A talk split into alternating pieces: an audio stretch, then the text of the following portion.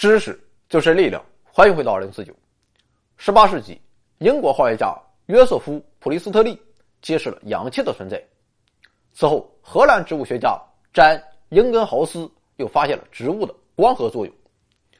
从此之后，很多人都喜欢在床头摆一盆花或摆一棵小树，来为自己供养。但是这一做法却遭到了英根豪斯本人的反对。那么，为什么发现光合作用的英根豪斯却要反对这一做法呢？原因就在于，英根豪斯不仅发现了植物的光合作用，同时他也发现，植物具有同动物一样的呼吸作用。事实上，英根豪斯通过实验发现，会制造氧气的只有植物的绿色部分。而且还必须处于强烈的阳光照射之下，光合作用才能顺利进行。而至于花朵和其他的非绿色部分，它们会像动物一样，只会消耗氧气。同时，如果我们把绿叶放在黑暗环境中，这哥们儿也不会进行光合作用，同样是消耗氧气，产生二氧化碳。在白天，虽然呼吸作用和光合作用都在进行。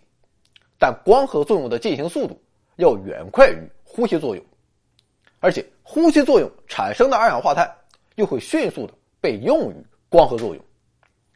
所以在这种情况下，光合作用制造出来的氧气就会进入到空气中，而到了夜晚，光合作用就会停止，呼吸作用则继续进行。此时的绿色植物对人类就不是很友好了，它们不仅不能为我们提供氧气。还会和我们抢夺氧气。由此可见，植物也具有一定的危险性。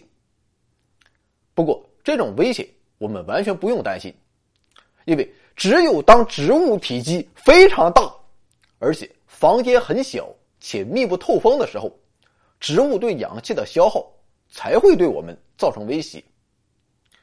而且，我觉得植物体积非常大与房间很小之间。本来就是矛盾。这么说吧，就算是一棵大棕榈树，它对氧气的消耗也和肺活量庞大的黄博士没法比。所以，只要可以与黄博士共处一室，并好好活下去的话，那么植物也完全没的问题。回到二零四九微信订阅号已全面升级，微信搜索“回到二零四九”或 “back to 二零四九”，阅读节目文本。还有更多惊喜，精神的、物质的，还有你懂的。